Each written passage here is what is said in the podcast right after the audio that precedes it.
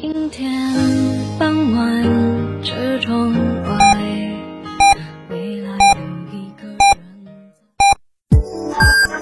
FM 九九八提醒您，现在是北京时间十六点整。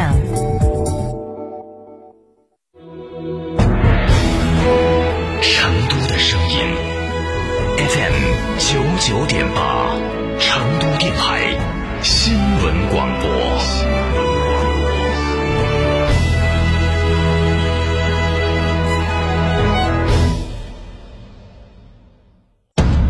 击新冠肺炎，我们在一起。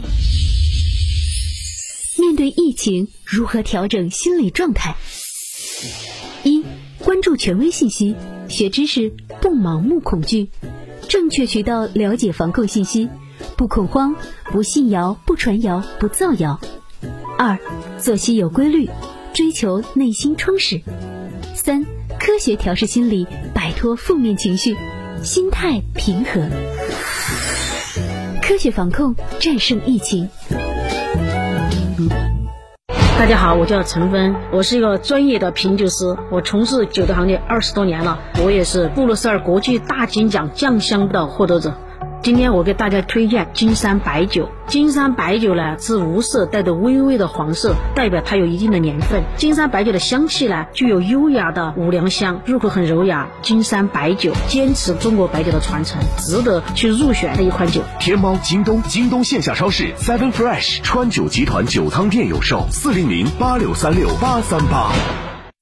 圆窝子老酒始于一九七八，三代人坚守。圆窝子每一滴都是十年以上。天台山圆窝子酒庄六幺七八七八八八六幺七八七八八八，圆窝子老酒。九九八快讯。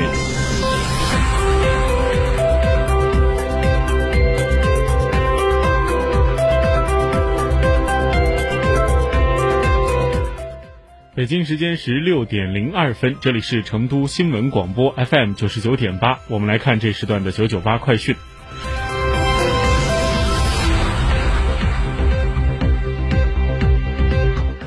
首先来看国内方面。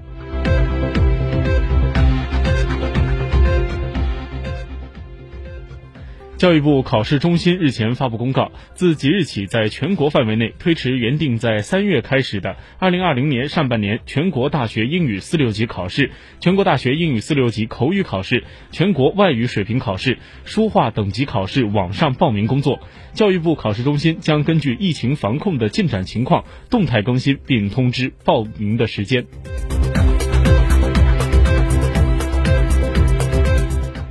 针对复工问题，国家卫健委高级别专家组组组长、中国工程院院士钟南山今天表示，之前预测复工回流后会有高峰，但是截止到今天没有看到疫情数据的上升，因为上火车上飞机检查，下火车下飞机检查，把传染病传播给打断了。钟南山提出，复工的话，工人要接受核酸检测和 IgM 检测。其次，所有的工厂的自来水龙头、下水道必须保持非常畅通。钟南山指出，大企业复工万一出现了聚集性的感染，有可能会造成很大的负面影响，因此需要保持一点五米以上的安全距离。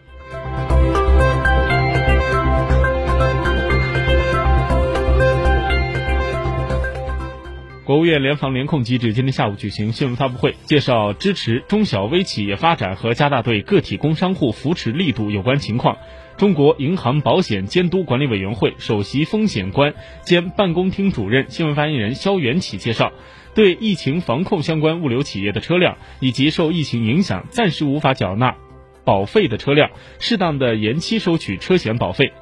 肖元启介绍，支持保险公司向医护、疾控等一线工作人员赠送保险，解决其后顾之忧。保险机构为抗疫一线捐赠保险保额已经超过了十五点七万亿元，新冠肺炎疫情专项赔付目前已经超过了七千六百万元。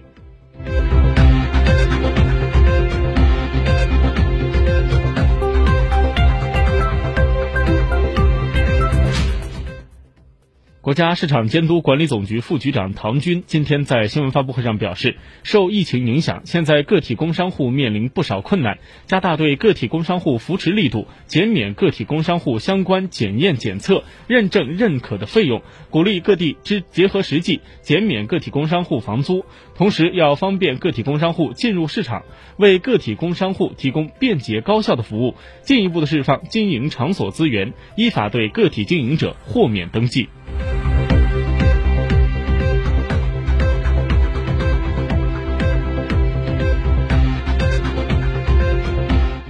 今天下午，国务院联防联控机制举行新闻发布会，国家卫健国家市场监督管理局副局长唐军就个体工商户面临的困难和扶持情况进行了介绍。国家市场监督管理总局副局长唐军介绍，个体工商户面临的困难主要是三个方面，三个方面，第一是复工复产比较困难，开不了张，赚不了钱。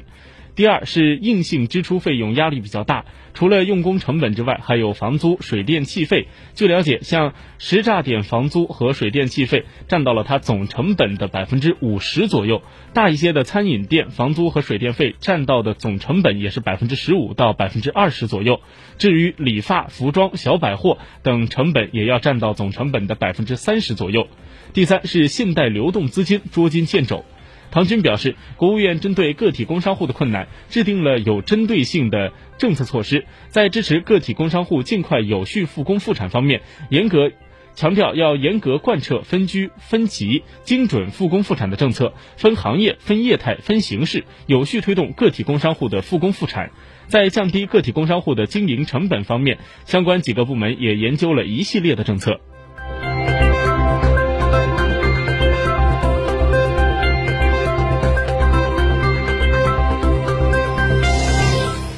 当地时间二月二十七号，伊拉克卫生部发言人表示，在首都巴格达新发现了一名新型冠状病毒确诊病例，这也是巴格达的第一个确诊病例。患者是一个年轻人，近期从伊朗返回了伊拉克，在巴格达的一家医疗卫生机构接受隔离检查后，发现结果为阳性。目前，这名患者在一家私立医院治疗，卫生部将采取必要措施，继续对他的情况进行跟踪。截至目前，伊拉克新型冠状病毒确诊病例总数总数为六例。伊拉克卫生部同时决定，自今天开始到七月三号之前，所有的学校停课，关闭咖啡馆、电影院以及其他的公共场所，直到另行通知。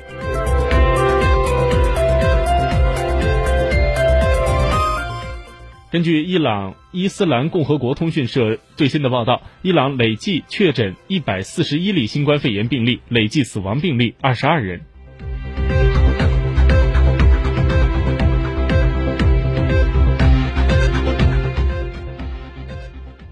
日本北海道方面表示，北海道知内町新增一起新冠肺炎死亡病例，患者为知内町八十多岁的男性患者。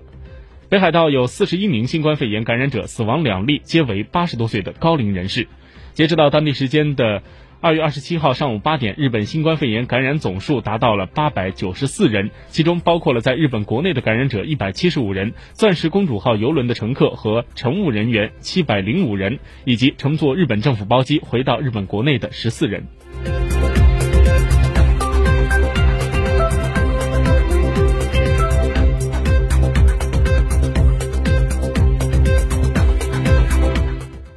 科威特卫生部当地时间二十七号上午召开新闻发布会，通报新型冠状病毒肺炎疫情最新情况。科威特卫生部负责人透露称，